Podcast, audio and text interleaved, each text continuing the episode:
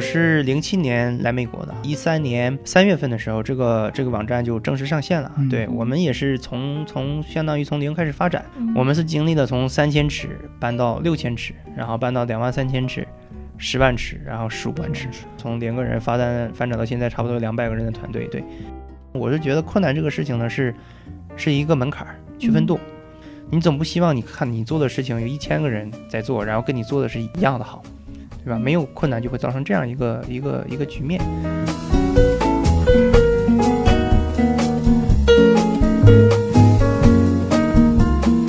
大家好，欢迎收听今天的《学霸学渣闯美国》，我是学霸主持薇娅，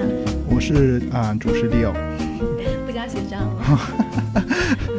其实今天我们要探讨的一个话题是跟食品有很大的关系对。我觉得我们在美国生活工作了这么长时间，可能对我来说最大的一个困扰就是吃不到国内那么好吃的东西。对，像我们这些留学生或者移民来说，我觉得在海外。啊、就有两个困扰吧，一个是思乡之情吧，亲人；对第二个就是吃嘛，因为对中国人都是说民以食为天，是是吃的是最重要的。是的，是的，那雷亚，你是啊、觉得每次回国，我就知道，像我们这样回国，每次都会买买很多东西，吃很多美食嘛。那你嗯觉得在美国，你最馋的是哪些美食？你觉得在这边会吃不到？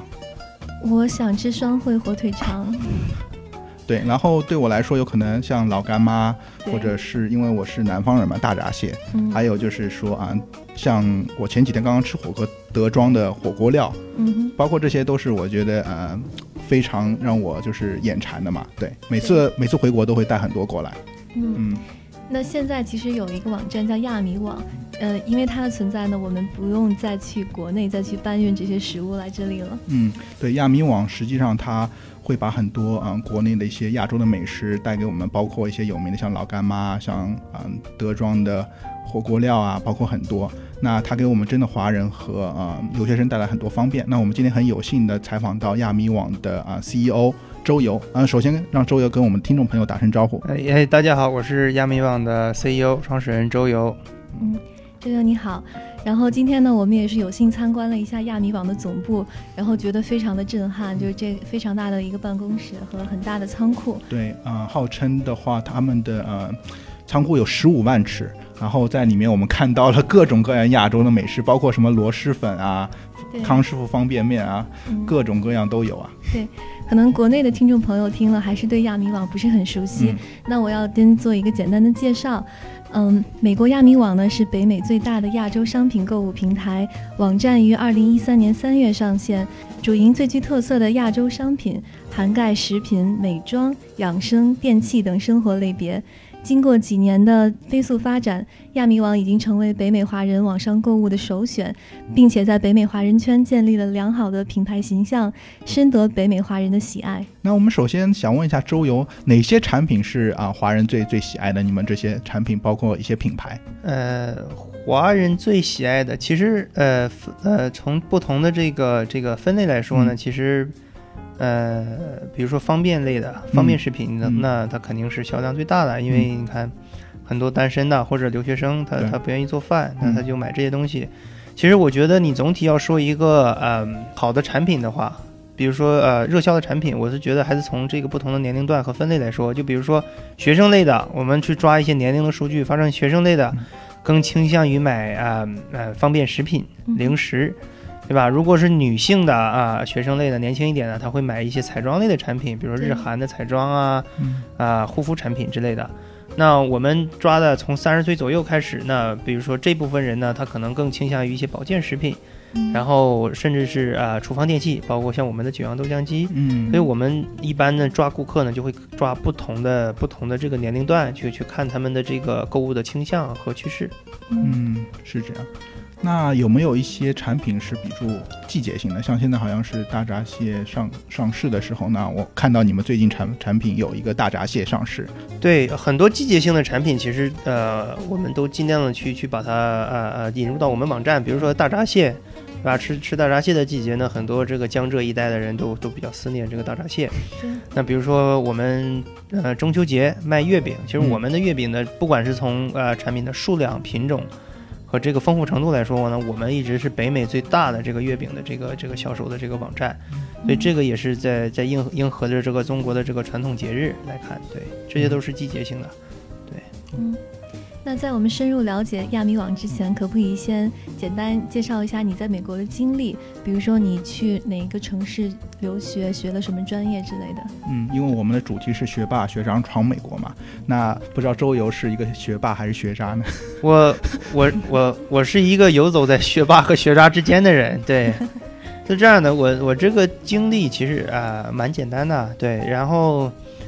我是零七年来美国的，那嗯呃之前呢，我是在国内也是在读大学，读到大二的时候走来的。我当时在啊、呃大连理工大学读书，嗯然后呢，零七年的时候呢，我就打算就可以出去看一看，来美国读书，然后去了当时去了 Kansas，对，在 Kansas State University 呃读读完了我的本科，然后一二年毕业的，第二本科年专业是什么？呃，学的是 Industrial Engineering，就是工业工嗯程，哦呃，跟我现在做的关系不大。但是呢，它它在物流方面，这个仓储管理和这个这个工程运作方面，它是有一些关系的。嗯对，然后一二年初毕业的时候就来到洛杉矶，是呃，我做这个网站其实跟这个嗯、呃经历也是有关系的，嗯因为你看我呃当时在堪萨斯的时候，那个属于呃 mid of nowhere，什么也买不对到，嗯，对、大农村，对，呃，基本上是嗯跟洛杉矶是没得比。对然后呢，我后后来呢搬到洛杉矶以后呢。嗯，来看了一下，发现这边的这个无论是呃亚洲产品的丰富程度，还嗯是服务的丰富程度，对亚洲这个这个人群的这个这个呃满意度都是嗯非常的高。当时我就觉得，OK，之所以没有人把这些服务和把这个超市放到堪萨斯或者印第安纳这些中嗯部的州，是因为地理位置和这个人口。嗯，对吧？一个大型的超市是需要一定的居民人口去支持的，是的，它不会为了啊、比如说几千的堪萨斯人口嗯去做一个超市在那边。嗯但这件事情呢，对电商来说是是是无所谓的，嗯因为电商是你只要包裹能到的地方，都是你的顾客，嗯对吧？你只要有网，我包裹能送到，你就是我的顾客。这个嗯完全就打破了这个地域性的限制，对吧？？嗯你看现在啊、本地开超市的这个策略，一般它就会计算，OK，我这个超市可以覆盖啊、直径十五英里之内的人群，嗯一般超过这个，嗯，他是就不算是他的顾客了。啊对吧？是这样对，那那他们就会很限制他们的开超市的目的。但是对我来说，这个是呃无所谓的，嗯所以我当时就有了这个想法，就开始做了这个亚米网。那、呃我零二年呃来，然后呃过渡了半年，然后呢一三年三月份的时候，这个这个网站就正式上线了。嗯对我们也是从从相当于从零开始发展。嗯我们刚上线的时候有有两百个 SKU，就两百个不同的产品，只有两百个。然后呢，其实主营的也只是日韩的一些小零食。嗯然后呢，呃，我们的仓库第一个仓库只有三千尺，嗯我们是经历了从三千尺搬到六千尺，然后搬到两万三千尺、十万尺，然后十五嗯万尺，就这这么多年，不断的在在搬家。对吧？嗯对对，才发展到今天的规模，从零个人发展发展到现在差不多两百个人的团队，对，并不是我第一天上来它就有这样一个规模，我们也是不断的在自己完善发展。嗯嗯，对，所以，呃，二零一二年你作为一个工业工程专业的学生毕业以后，来到洛杉矶开始找工作，但是你就毅然决然的放弃了自己本来的专业，来开始经营这家这家网站。就是你在这个做这个网站的背后，有没有一些心路历程跟大家分享呢？呃，新路总是有的，对吧？你看，因为网站呃刚上线的时候呢，只有我一个人，对，对，然后呢什么都要做，那段时间就比较忙，然后呢基本上是早六点晚十二点，对吧？你要处理太多事情了，呃呃，搞网站，嗯打包、上货，然后呃处理客服，所有事情，因为只有你一个人，没人帮你干，对吧？我是好像两三个月以后才有的第一个员工，嗯，实在包裹太多了，我自己打不了了，哇，才有了第一个员工。对嗯，然后呃，我我觉得，嗯，心路不能说困难有很多，但是嗯我这个人就不是很害怕困难，嗯嗯我我 somehow 我比较喜欢困难。嗯嗯对，因为是这样的，嗯因为第一呢，我我不是一个呃成天去想哎十年二十年以后什么样的人，嗯呃嗯会怎样怎样的人，嗯我我比较善于解决问题，对吧？嗯那有困难我才有问题去解决，对嗯对吧？我我有困难来了，我才知道明天我需要需要做什么。嗯你要一个个问题解决好了，那你你自然而然就不断的在成长。第二呢，我是觉得困难这个事情呢是是一个门槛儿区分度。我做这件事情，肯定有很多其他人也在在做。其实我我我觉得可能之前也，嗯、我在网上也看过，也有也有人做的比我还早。嗯，他三木号他就没有把这个规模做起来，就是为什么呢？就是说，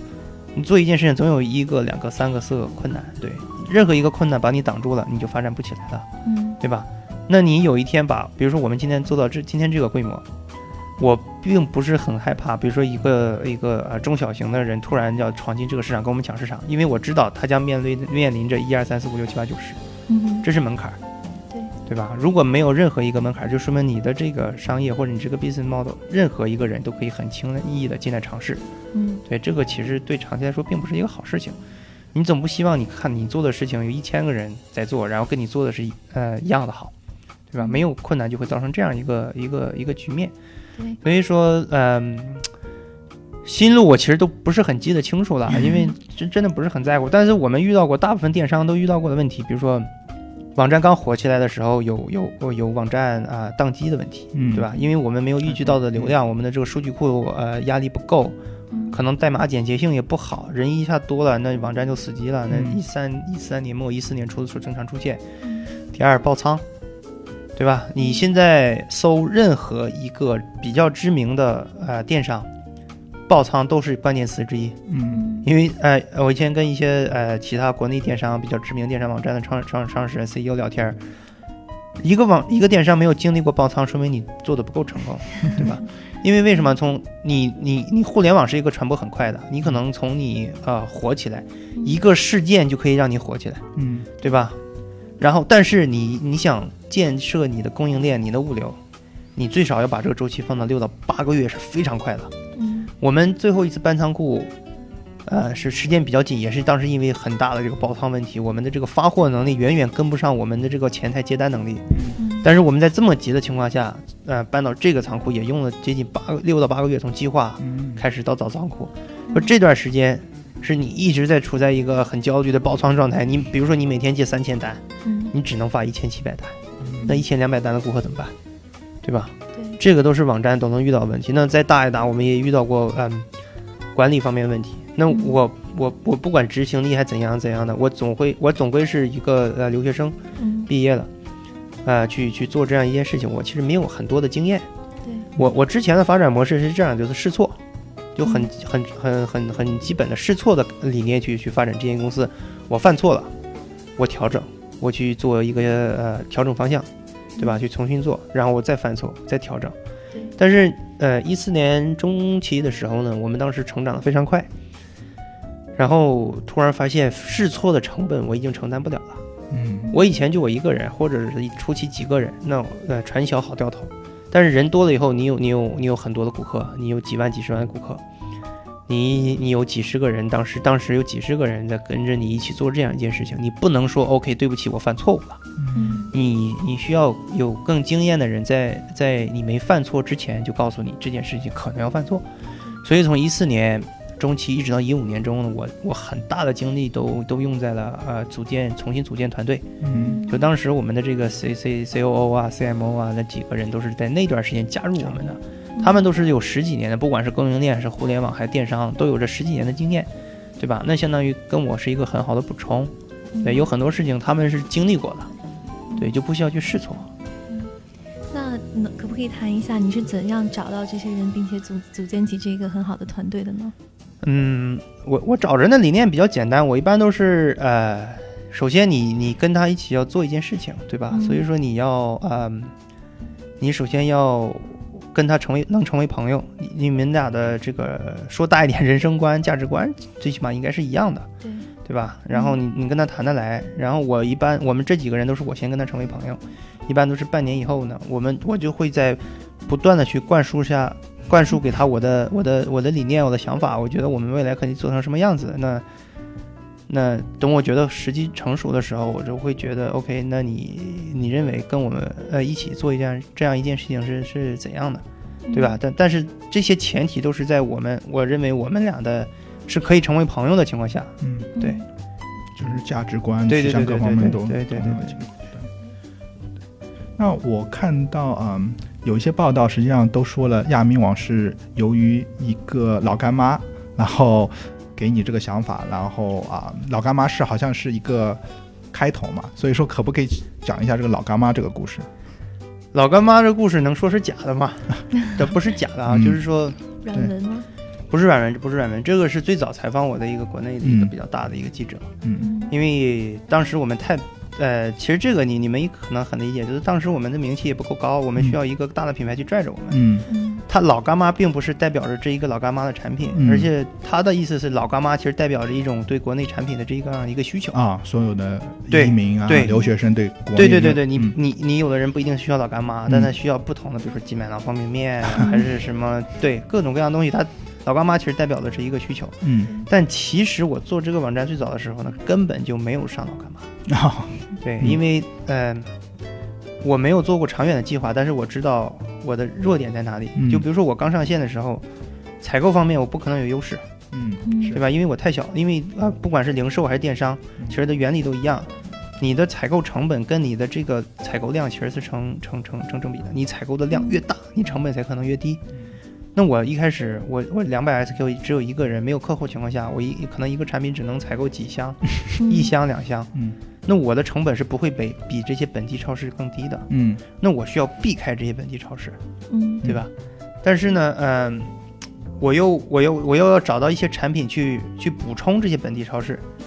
那我当时想到做日韩零食，那我的 target 的顾客其实是华人，嗯，但我做的是日韩零食。其实你你不管是在 H Mart 啊还是在大华这些超市，其实你呃日韩零食是比较少的。嗯是，所以我们当时用这一个点去去打出去，就把这个做出来，这也是背后的一个一个思路。嗯对，但是呃，老干妈的故事其实也是一直支撑着我们走到现在。嗯我是说的这种需求，嗯对吧？因为我们之前跟跟其他的一些做电商的人探讨过，说呃，为什么我们我们能能发展的还不错？嗯，就之前电商呢，其实一直是用产品来定义自己，对，母婴电商，嗯，呃，女性电商，呃，跨境电商，嗯对吧？呃呃呃，图书的电商，但是我我是觉得现在这个趋势已经变了。嗯其实，电商现在的定义应该是由你的客户来定义你的。嗯那我可以简单的说，我的顾客是什么样的电商呢？是老干妈电商，就开个玩笑啊。嗯我说老干妈是这样的，你你们需求的产品是不一样的，嗯但是你们的呃背景是一样的，你们需要的是一种呃来自家乡的东西。嗯，来自你，你是在异国他乡，你是嗯在在国外的华人或者国外的，甚至我们也有很多是日裔啊、韩裔，嗯是的，但是你们更，你不管从你的肤质还是你的口味来讲，你更适合之前你们亚洲的这些习惯，嗯对吧？对是把你们 group 到一起的是你们的这个背景，是你们是一群人，然后定义的我的电商，嗯我我什么都卖，嗯但是我只服务你们。嗯嗯所以说我这个电商是是很一个垂直的一对个对对对对，嗯是以客户为定义的。我并不是什么嗯美妆电商、食品电商，我什么都在卖。嗯但是我真的是也是一个垂直领域去服务我靠这一群在海外的华人的电商。嗯。对对对，国内对那些食物的一些啊、思念吧，有对对可对能对对对对对因为老干妈是这样的一个符号，符号对，老干妈就是一个符号。对，因为我个人很好奇，因为我也没有在中部生活过，好像雷亚也是在一个比较偏僻的，不是很大城市，所以说我不知道你们两位就是对在一个比较农村的城市里生活是不是很不一样？因为我这边如果我要吃火锅，我可以到一个火锅店去，或者我到超市去买一个锅底，然后我可以自己做。但不知道你们当时是在哇在大农村是怎么样去解决这？我就是嗯我记得我上学的时候，当时我那个城市 Savannah, Georgia，嗯，开车四个小时可以开到亚特兰大，是东部一个比较大的城市了。嗯，我在那儿吃了一次油条，那次真的是泪流满面，然后还拍了照片发了当时我用的那个 social network 叫人人 网，啊，当时对，嗯就是非常暴露了你的激动年龄，是吧呃，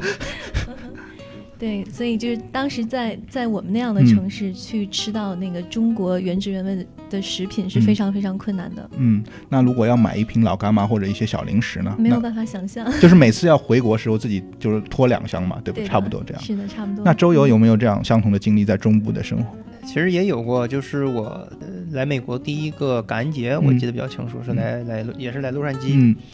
然后也是去去早餐店，当时已经忘了，可能是四海或者医美之类的，啊，然后也是吃的豆浆油条，也是嗯嗯内牛满 面。对的，对这个事情就很怪，这嗯这也是我的呃客户的需求。嗯就为什么？就是说我以前在国内的时候还真不吃豆浆油条，嗯嗯，是，但是你真因为的你天在天能吃到，所以对对，嗯你就不会哎觉得它有这么多珍珍。贵，嗯，但是我在洛杉矶第一次看到这个东西的时候，说美国也有这个东西，就感觉真的是嗯亲震切。撼它它已经就不一定是食物本身，就是说嗯那种感觉，对吧？嗯对，就对就会有点就是嗯、呃难受想 哭，嗯就是这种感觉。所以说，嗯，对，对，而且食物背后其实有嗯、呃很深的文化传统和对一些民族情节在里面的。可对能国内的听众朋友没有办法想象到，我们在这儿看到茶叶 蛋、看到烤红薯、看到豆浆油条的时候，嗯真的那个心里澎湃的那种是感 觉。对，对是这样，因对为的像我一开始说的，中国一直说一句古话是“民以食为天”，而且每个地区都有不一样的文化，包括南方我们吃很多大闸蟹，有可能周游是大连人，吃很多海鲜嘛。对。对，所以说像这样的话，像雷亚说的文化实际上其中一部分，所以说啊、定义老干妈实际上就是一个思乡之情，一个民族的之情吧，我感觉。嗯，嗯。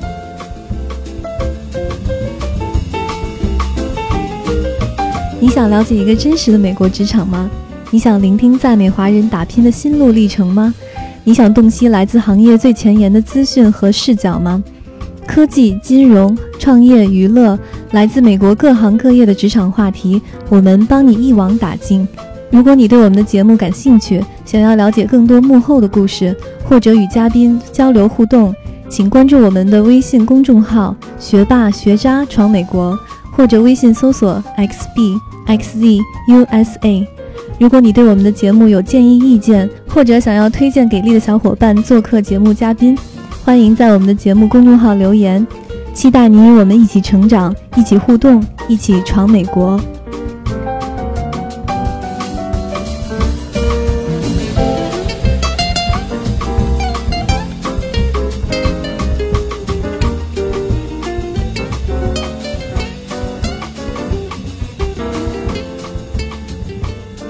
那现在你们的网站也经历了大概三年多的发展，现在是一个公司是一个什么样的成状况？是这样的。我们现在呢，呃，在洛杉矶呢有有一个自有的仓库啊，十、5五万尺，然后呢，嗯团队规模差不多啊两百人左右。然后呢，啊呃，一六年应该能完成差不多五千万美金的销售额。哇哦，对对，我们的成长是是很快的，对，嗯就是说我们每年最少都要保持百分之百的增增增长。但其实我我最早也没有想过啊、增长啊怎样，嗯就像我最早讲的，我我只要看到这是一个需求，我其实并没有在乎它的这个天花板到底有多高，它能做多大。嗯对，这这个需求只要是在这儿，我并没有说创造需求，我嗯是满足的需求，嗯，只是说之前没有人去满足这部分需求。嗯，所以说说，我是觉得只要在我们这个呃满足好这个特定人群需求的情况下，我们可可以做的不断的做大，嗯嗯对吧？其实我们的业务也是不断的调调整的。就像我说的，我刚照做的时候是零食，嗯那我们现在是全品类，嗯，零食、美妆、呃电器、呃日用品，包括图书。就是我们现在未来我们会加更多更多的东西，只要我们看到我们的顾这群顾客有需求，我们就会把它引进进来。嗯甚至以后会更增加呃更多的服务，对吧？我们嗯我们希望能能尽可能满足我顾客所有的需求，包括衣食住行各个方面嗯，对吧？我们还也是希望就是说。不用不用 B to C 或不用电商来定义自己，我们是希望自己是一个可以可以全方位服服务好我们顾客的这个互联网企业。嗯，对，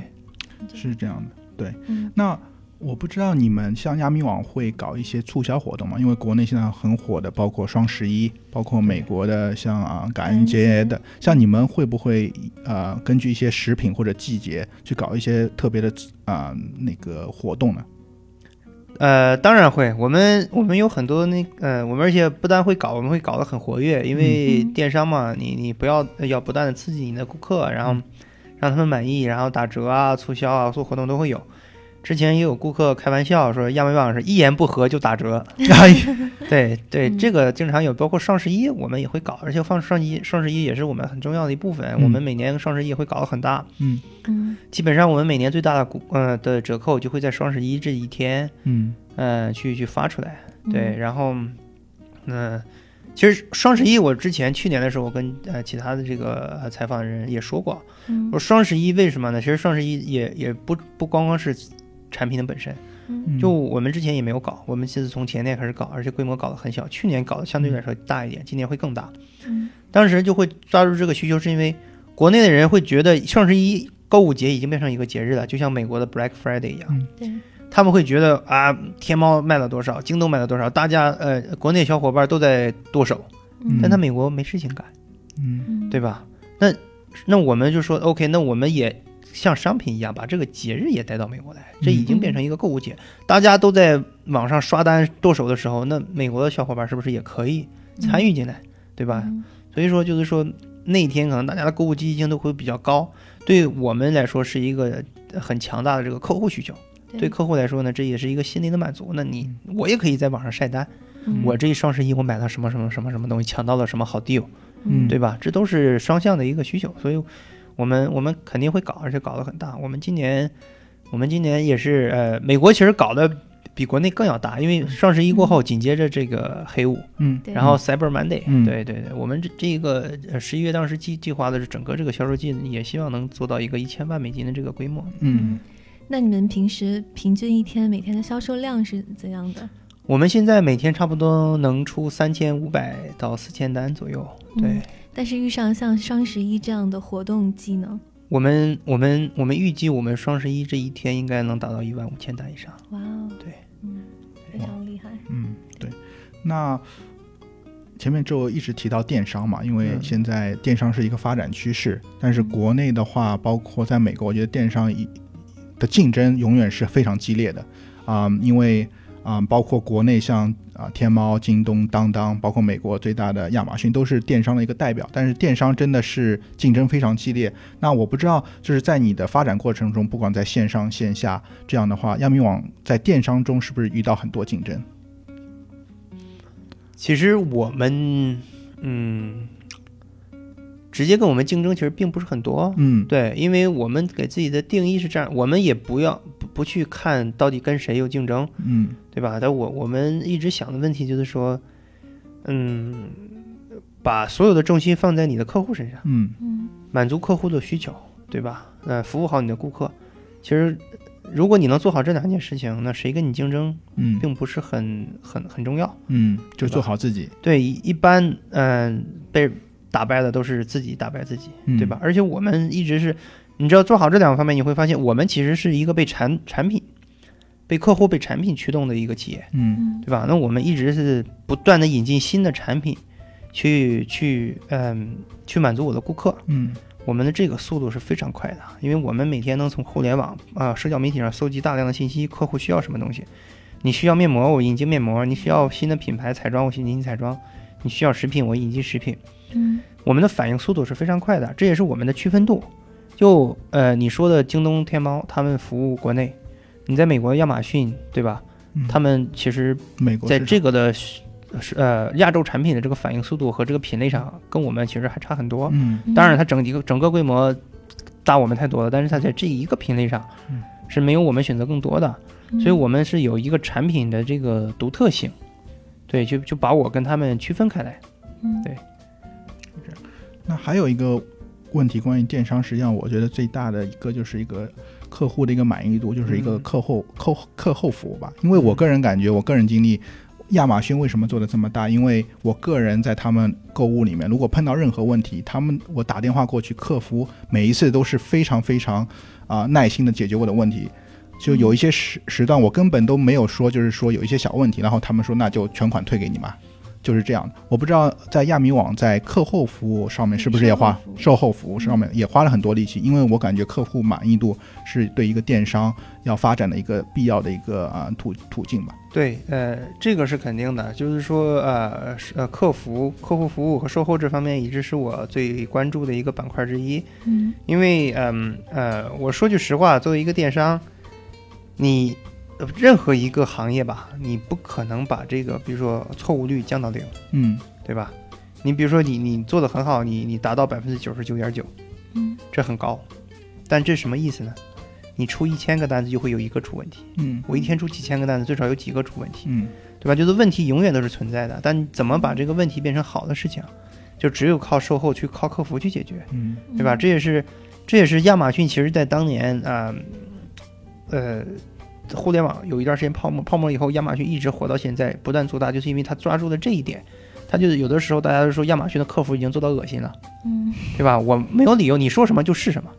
我们也希望去去学习，比如说我们最早的时候，从成本的角度和从任何一个方面，从规模上，我们达不到呃亚马逊，或者是他做的事情我们不能理解。但是我当时就跟客户团队说了一句说，如果我们现在不能理解，那就别理解，嗯，就学就好了。嗯对，因为你可能不能理解，是因为你没到那个高度。嗯那现那我们就说，那不知道什么道理，亚马逊这么做，它肯定是有道理的。那咱们就跟他学就好了。嗯其实我们这么多年来，慢慢一看，我们已经慢慢理解了一些他做的事情，嗯对吧？背后的人，因为我们当时没有想到，是因为我们的规模没到，对吧？嗯就像你你在读幼儿园，给你一个高中的高考题，你你都不知道什么意思。嗯但我们等到那个时候，我们慢慢就知道了，哦，他是这样做的，嗯，他背后的原因是这样的。嗯对我们，我们其实很多事情都是这样，就是说跟行业内的领先的去学习，嗯然后不断的完善自己。嗯嗯，其实就是在在后来的经验中发现，亚马逊这样做其实是一种嗯，事实上节约时间、节约成本的一种嗯方式，而且给客户带来一个很非常高的满意度，对吧？对实呃实际上他们就是牺牲了一些一些短期利益，但是从长期来说是对整个的公司一个很很好的一个发展帮帮助嘛，对，对，就从电商角度来讲，什么是最最贵的？就客户是最贵的。嗯嗯长，呃嗯，任何一个产品，不管它多少钱，它的价值是可以衡量的，嗯对？吧？就几千块钱的产品，它也是有一个价值在那边的。我损失的其实是一个一次性的损失，我这次赔给你了，那就是一千块钱没了。嗯那客户呢是一个，我我觉得它应该是一个无限价值的东西，对因为第一呢，你需要考量你的口碑。现在说在互联网上，一个好评传播几个人，一个差评传播几百人，嗯嗯，对吧？那你对一个电商考量，那客户获取成本其实是最常用的考量一个电商的这个这个一个手段，对吧？嗯你打个比方，你你如果你获取一个成成呃客户要十块钱，对吧？你损失的十个客户就是一百块钱。嗯对吧？对，那你你他一个差评让一千个人看到了，你就一万块钱没了，这个其实最贵的，而且这个并不是固定的，嗯这个是会不断传播的。那嗯比如说你不喜欢亚马逊，他他就会说另一个人，我觉得亚马逊不好，我朋友在那购物体验不好，嗯他会传播，这是无限传播的，嗯你没有办法给这样一个损失定义。嗯这件事情，就比如说，就是我刚才打的比方，我们小的时候我们不会理解，当时呃，我们现在也是在在不断在做，比如说客户只要不满意，打电话给我们就退款。嗯这个当时也是亚马逊那么做嗯的。我们最早做的时候，我们也在想，那顾客故意就就说不喜欢怎么办？嗯，但这部分顾客还是少数的，嗯对因为他想他想退货，那你就让他退好了。嗯你不让他退，他就会到到处就就说给你说评价。嗯那你给他退一个产品几十块钱、几百块钱，嗯他跟一百个顾客说你不好，你你就会慢慢发现哦，这个成本原来是最贵真的的，嗯是最头疼的。所以这些事情也是我们慢慢的明白的。明白嗯但呢，好处就是我们当初最在不理解这个问题的时候，我们就坚信这么做是对的。嗯嗯对嗯嗯，这个也让我想到了最近国内的一个新闻，就是亚马逊在国内也开通了这个 Prime Membership，、嗯也就是嗯很少的几百块钱，可能一百多或者三很百享多，受然后可以享受像我们美国这边一样的待遇，就是呃 free shipping，就是免邮费。对一年而且里面的对，啊而免且邮好费像是嗯三十天之内免费试用，如果有任何东西，对，呃，你们顾客买了以后有任何的问题，他们可以免费的邮寄回去。然后在我听来，这是一个非常高风险的事情，因为国际的邮费是非常的贵的。那你你认为这样会给亚马逊带来一些承担更多的风险吗？呃，对于亚马逊来说，现在没有什么很很有风险的事情，嗯因为它的嗯体量已经足够大了。嗯嗯对，但是嗯，它在美国的 Prime 其实也这么多年也是不盈利的。嗯对，但是你嗯你从呃另一个角度来看呢，呃，它可能赚钱的是别的方面。嗯 Prime 这样一个东西呢，会呃会提高用户的忠诚度。嗯嗯，它有点像就是就是 membership，、嗯你你交钱了，你就是我的忠诚的用户，你会不断的刺激你下单，嗯对，它可以不在 Prime 上赚钱，对吧？嗯它可以以通过其他方面赚钱。打个比方，Prime 现在有很多的这个呃附加的对附加，比音如说乐啊呃音乐、呃电视 video、剧嗯电视剧，就比如说我们家在用 Prime，嗯对吧？我我我我我买我是做这个行业的，嗯我知道我买的东西亚马逊是不可能赚钱的。嗯嗯我在亚马逊上买矿泉水，嗯呃呃，一个包裹邮来可能呃这些十呃十箱八箱矿泉水，嗯嗯对吧？就总共也就几十块钱。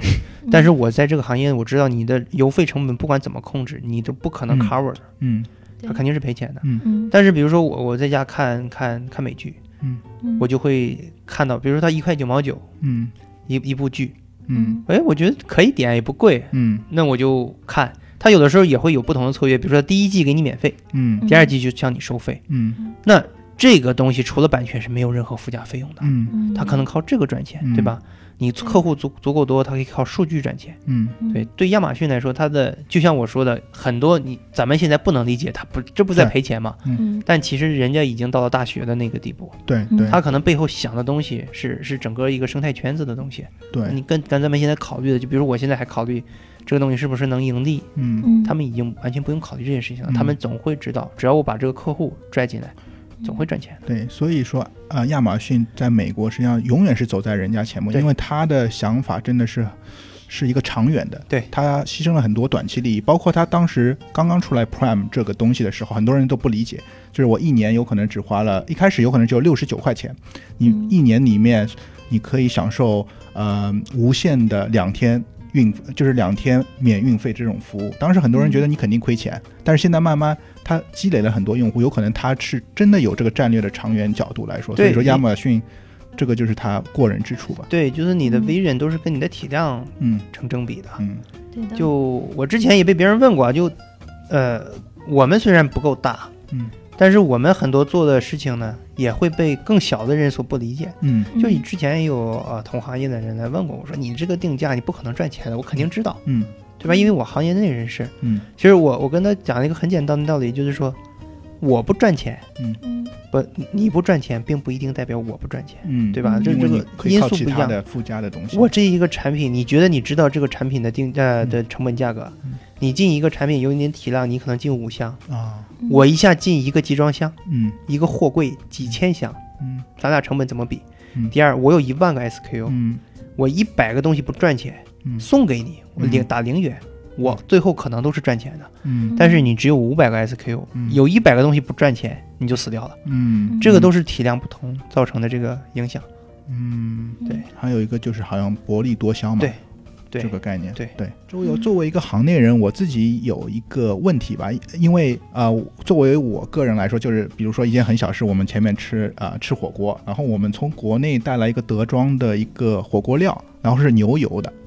然后就很香，然后小伙伴一吃，大家吃的吃的很开心。但是我记得我在这边买了很多德州德州的那个火锅料，但是感觉就没有国内这么好吃。所以说，作为你在美国做电商，进了很多亚洲的产品，这美国的产品和亚洲产品和我们自己从国内就是带来带来的，是不是有不一样呢？虽然是同一个品牌，对这个呃，肯定是有不一样的，因为嗯、你毕竟是在美国做生意，嗯你需要呃呃服从美国的一些法律法规。嗯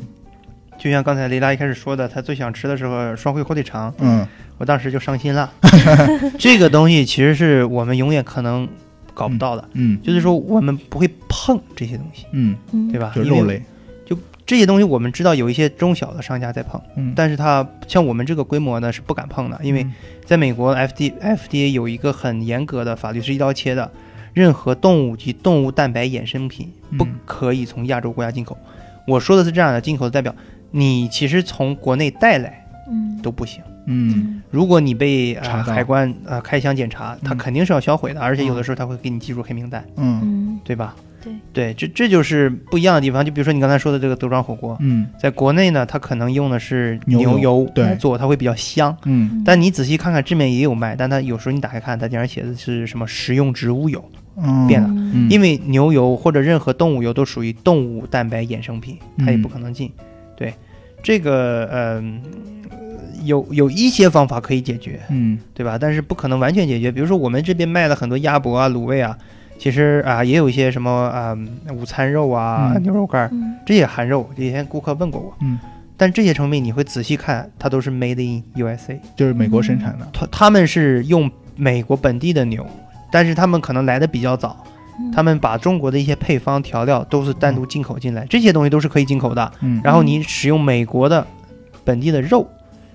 嗯加上中国的工艺把它做成的。嗯，但是你要真正的想中中国进什么王中王双汇火腿嗯肠，甚至有人跟我就说什么有陈肉松饼，嗯很苦恼，这个真的是进不来。嗯对，，就是最起码正规的商家是进不来的。就就之前也有人跟我说过，说我说这个东西不符合规定，他说叉叉叉在卖，嗯亚马逊也有卖。嗯，你看亚马逊自己敢碰吗？亚马逊上在卖第的，三它也方是的第三方。嗯嗯，你看一个任何知名的，比如说有一定规模的网站，它都不敢冒这个风险，嗯，甚至大华、H m a r 这种规模的超市，它也不敢冒冒冒这种风险。嗯，但是你在一些小网站或者一些小的，比如说本地的一些小店，它可以看得到，嗯对吧？？这个成这个是我们不可能负担的这个风险，嗯所以除非法律法规有变，但这个嗯确实我们也没办法。嗯，哦对，原但来是如此，这个对也也可以理解，就是你在美国可能吃这东西吃的相对更放心一点，嗯，对吧？？对对，所以说，有一些产品虽然是同一个品牌，嗯但有可能它是它是用美国的肉，不是中国肉，所以说有时候口味会对不太一样。对就包括我前面说的对德庄火锅锅底，是虽然说同一个对都是德庄，但是不一样。对对嗯，那我也只好期待双汇有一天也可以在美国生产他们自己的火腿肠。对，，但这个你你嗯们有的时候可能也会欣慰，嗯嗯因为我不知道你记不记得一四一五年一五年初的时候呢，台湾其实出了一次很大的这个呃，他们叫产品叫会地是沟，油，嗯嗯，其实呃涉及了康师傅、统一、牛头牌这些很多知名品牌。嗯嗯，对，但是嗯，并不是他们出问题，是他们上游上游油的供应商出问题了。嗯嗯对，但是当时他们就是调查以后发了一个声明，嗯所有出口到美国的产品嗯都不涉及，嗯，为什么？呢？嗯因为他们在销量啊、中国和台湾本地销售呢，用的这种油呢是动物油，嗯所以来源是从这个这个厂家来的。嗯但是针对美国的时候，他们只能用单独的植物油配方，嗯所以不涉及，所以你就安全的避过。其实美国很多法律其实你是觉得哎这个不太好，但很其实它严格也是用这种方法去保护保护了你的这个对你保。护的对消费者的利益吧，有嗯可对能他可能并不知道你可能会出问题，但是他用这种方法，因为像地沟油，它只可能存在于动物油，了它不可能存在于植物油。对，嗯。啊是这样。那刚才说了这么多，我非常好奇你对亚米网的未来发展有没有一些新的规划呢？嗯，我们规划当然是有，但是呃，也是要围绕的不断围绕着自己的属性，对对嗯吧？？就第一呢，我们不会变的一点就是说，我们还是希望自己专注在亚洲产品嗯和亚洲服务上。我们现在专注在亚洲产品，那我们可能未来呢会不断的引入亚洲的服务，对吧？对，我们现在以产品的角度去去去满足了我们这部分顾客，那我们可能以后会更加增加更多的服务去满足他们。然后呢，从不同的手段上，我们可能更希望我们跟我们的顾客呢形成一个社区的概念，嗯而并不是呃完完全全单纯的商家和用户的概念。嗯我们想希望能建立一个社区，所以说我们也也在不断的做一些尝试，比如说做一些线下的活动啊，然后做一些呃 branding 的工作，甚至说呃做一些跟你你我能拉近距离的，比如说我们在在做以后呢，会会拍很多的这些视频呐、嗯啊，放在 YouTube 上啊或者放在不同的平台上，对吧？嗯比如说，甚至说有一些跟商品完全无关的一些搞笑的视频，比如试吃的视频，一些啊、呃亚米网的日常的视频，就拉近距离的，让大家觉得，OK，我们我们之间是有一种 connection 的，而并不是单纯单单纯纯的你卖东西给我，我买完东西就完了。其实现在也是大家都在做一样事一件事情，那我们最需要的是是顾客的忠诚度。嗯对，那我们希望建立一个社区的概念。嗯嗯把这个忠诚度建立起来嗯，对，去更好的服务。那我们以后呢，不管是怎么说呢，就是说有两点：第一呢，做好我们现在做的事情，亚洲产品、亚洲服务，服务好我们的顾客，嗯对吧？在海外的华人，对吧？这这可能以后对对我们来说不一定是北美的华人，可能是全世界不在中国的所有外地的外面的华人都是我们的服务对象，对，对吧？那我们从产品这个角度来讲，我们可能也不一定非要卖给华人，我们可以把亚洲的产品推向给美国主流人群。嗯其实这部分趋势是非常大的。你看一下韩国的嗯彩妆，嗯呃，日本的护肤、零食，甚至中国的智能硬件产品，在在美国或者在海外，现在的这个认知度越来越高。嗯我们也认为这以后也是一个方向，嗯这这都是我们可能以后会尝试要走的路。但我们其实始终是专注的，嗯我们的顾客，亚洲的顾客，或者是我们的产品，亚洲的产品，对吧？我们嗯不会说有一天去卖卖美国的这些品牌或怎样怎样怎样的。嗯对，那我们讲了这么多也差不多了吧？但是我觉得最重要的还是有可能啊、呃想想让周游跟我们很多学霸学渣或者在留学的朋友们分享一下，因为你是作为一个留学生，然后现在也作为一个非常成功的创业者，嗯那很多如果是在啊、呃走创业路线的小伙伴们，你有对他们有一些什么啊、呃建议呢？嗯，建议不敢说吧，嗯因为我我也是在不断的尝试很多东西，但是呃，比如说我我我的一些经验可以说，比如说就像我一开始说的那样，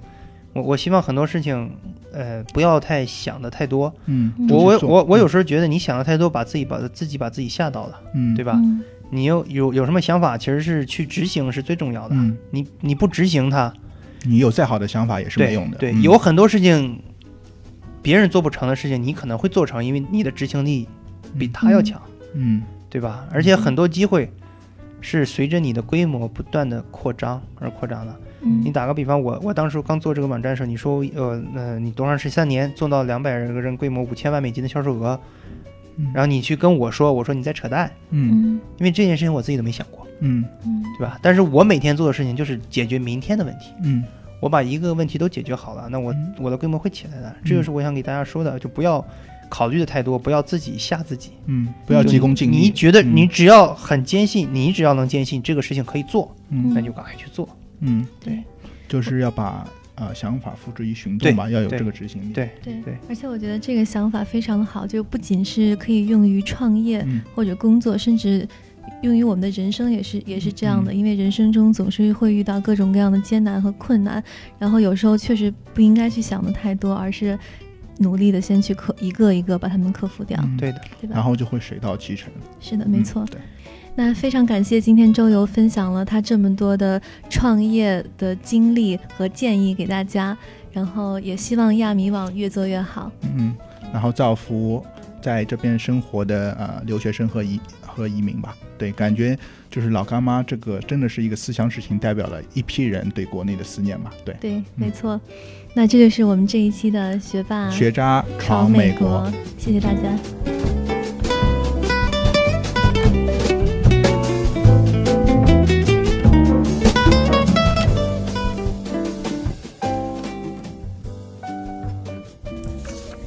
下面进入节目彩蛋时间，